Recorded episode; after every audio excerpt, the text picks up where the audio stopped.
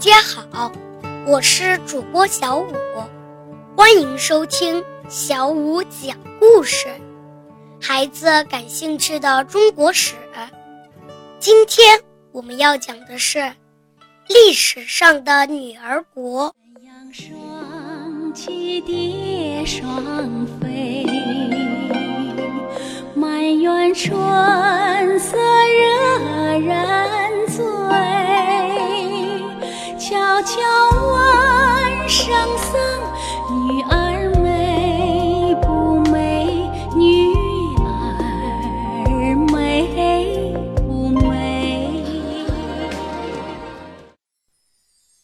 要说《西游记》里唐僧去过的地方呀，小五印象最深的，当属西凉女国了。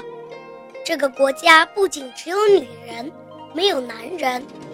而且唐僧师徒喝了一口河水，就怀孕了，这简直太不可思议了。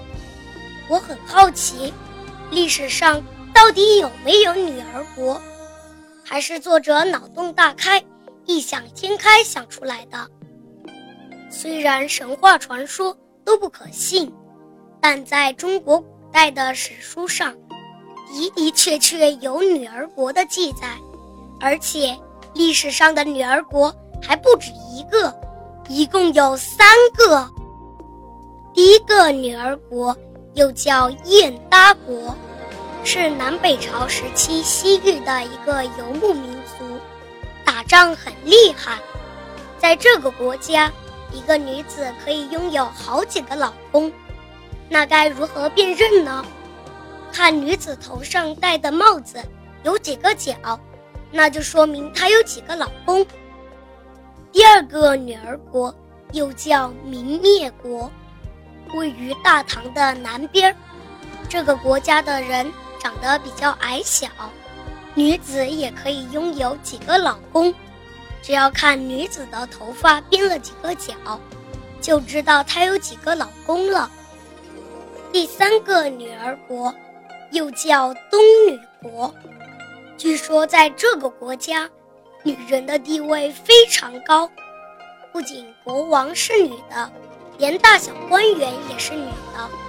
而男人呢，只能种田、打仗，甚至去给贵妇当仆人。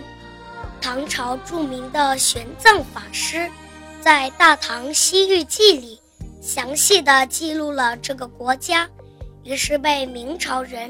吴承恩写进了《西游记》里，变成了西凉女国。那这个女儿国究竟在哪里呢？据专家考证，东女国应该位于如今的四川甘孜州丹巴县至道孚县一带。虽然东女国早已消失，但当地还保留了这个国家的部分习俗。小朋友们若是感兴趣的话，不妨和爸爸妈妈一起去亲自体验一下吧。好了，本期的故事就讲到这儿。如果大家有什么感想，可以直接给我留言。若有不对的地方，也请多多指正。谢谢大家的收听，我们下期再见。